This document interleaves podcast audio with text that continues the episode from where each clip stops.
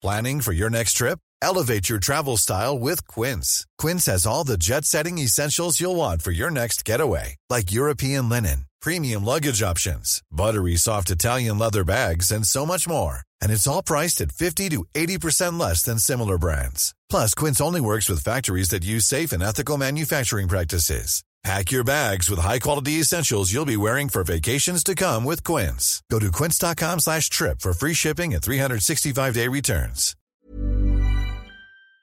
Hoy me toca conversar y la he invitado y yo le agradezco mucho a María de Jesús Amarripa, presidenta de la Confederación, es otra, otro organismo, la Confederación Nacional de Escuelas Particulares, el que me tome la llamada telefónica.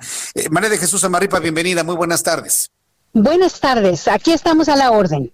Muchas gracias por tomar la llamada telefónica. Ayer conversé con un representante de escuelas particulares también que hablaban de que si no abren en febrero, las escuelas particulares desaparecen y hubo muchas reacciones en contra de muchos padres de familia que no conciben llevar a sus hijos a la escuela para, por la salud de los hijos y por la salud de los maestros y personal administrativo de las escuelas.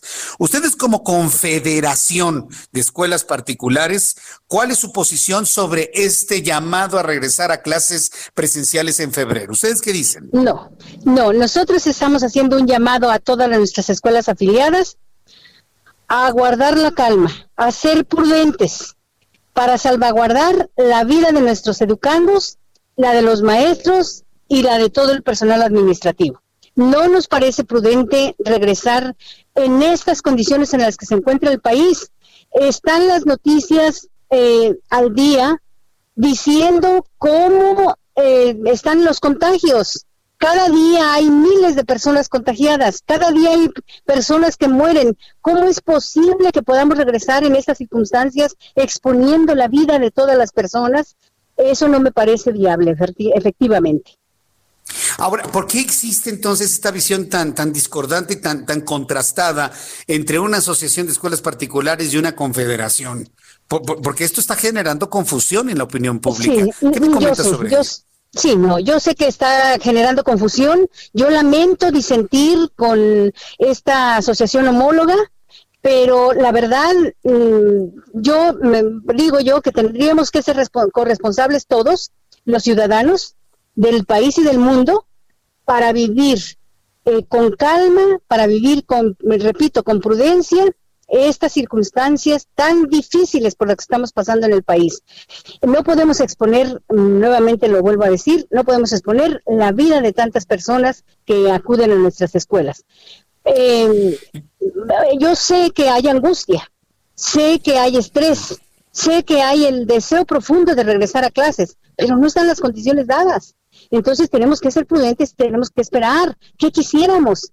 Regresar como antes a las escuelas, ya no va a ser como antes, pero regresar a las escuelas de manera escalonada o de manera híbrida, como se pueda, que quisiéramos, mm. pero no hay condiciones. Quisiéramos atender a los niños y las niñas pues de, de otra manera en las escuelas. Quisiéramos que los padres de familia vieran el trabajo más directo con los alumnos para que pagaran las colegiaturas. Bueno, no se prestan, eh, no, hay, no hay eh, esta, forma de hacerlo.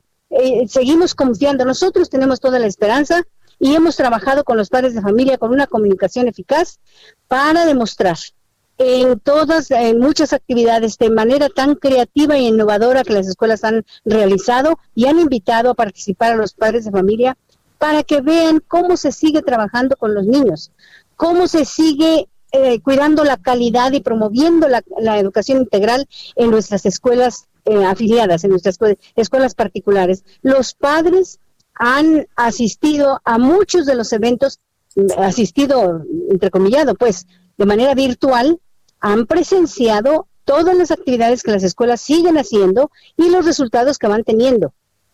De, de, esta manera, ¿verdad? Y se están convenciendo, se está fortaleciendo el sentido de identidad y de pertenencia y la corresponsabilidad eh, hasta que hasta que el semáforo nos, nos anuncie. Nosotros tenemos claro, ya la Secretaría lo declaró, hasta en tanto no esté el semáforo verde, volveremos a las aulas. Y nosotros estamos totalmente de acuerdo para pues colaborar en esta eh, situación difícil de salud.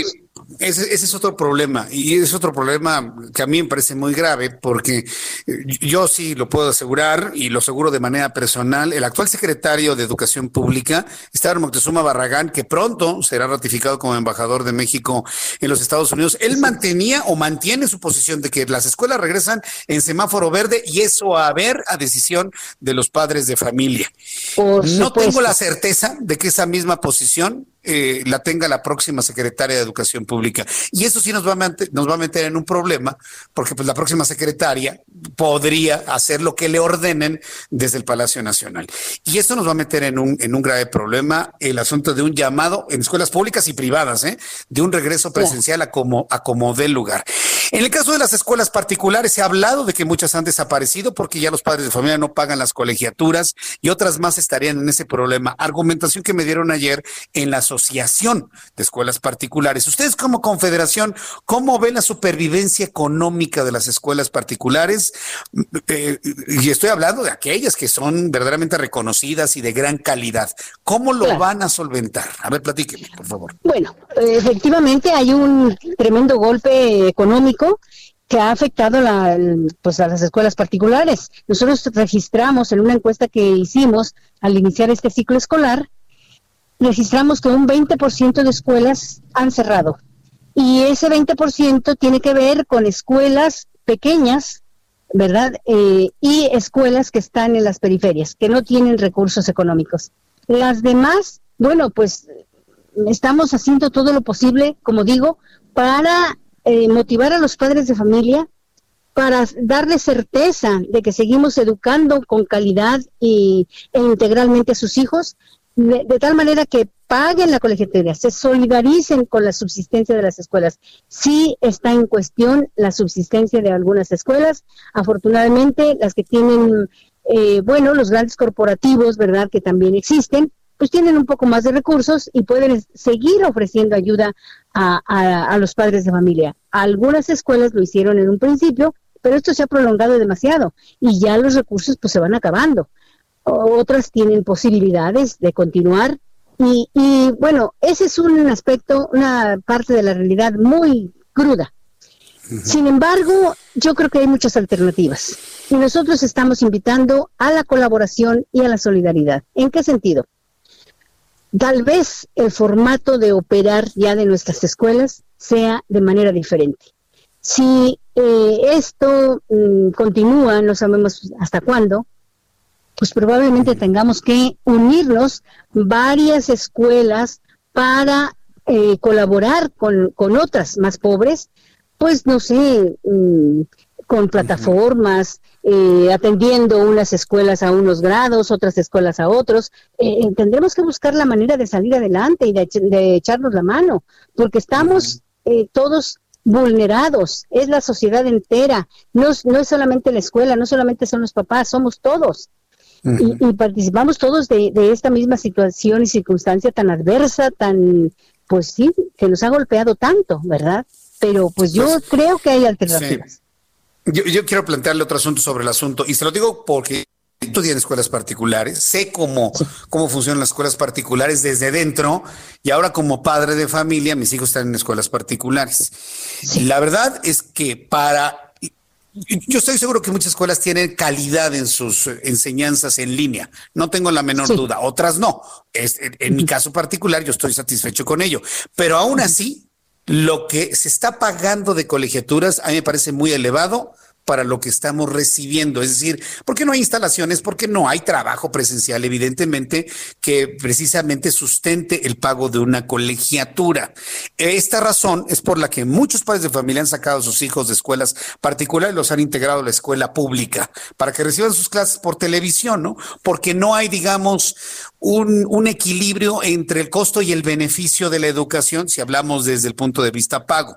¿Han considerado las escuelas particulares en adecuar sus cuotas, en bajarlas de precio para poder de alguna manera mantener la matrícula?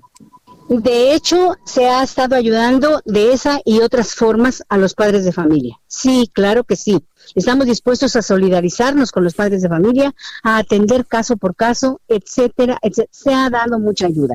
Pero también yo quiero enfatizar que es una, es una aparente disminución de gastos, es una aparente disminución de, de egresos, porque la planta de maestros se sostiene y la mayor parte de, los recursos de las escuelas es para el pago de nómina. Uno, entre un 80 y a veces hasta un 90% de los recursos son para nómina.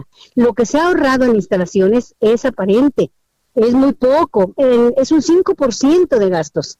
Por, eso por un lado. Por el otro, se ha invertido en este tiempo en plataformas, se ha invertido en capacitación a los maestros, eh, se, ha hecho, se han hecho otras inversiones que no se tenían contempladas en la otra eh, formalidad, en la otra forma de educar. Entonces, mm, eso está es muy complejo, no es, no es así. Eh, ahora, no es lo mismo que los niños estudien en un, bien un programa de televisión a hacerlo en una plataforma. Eso cambia completamente, totalmente. La atención, inclusive, la dosificación de los programas, es otra, otra mm, cuestión. ¿verdad? Mm, académica, pues, pedagógica, muy diferente.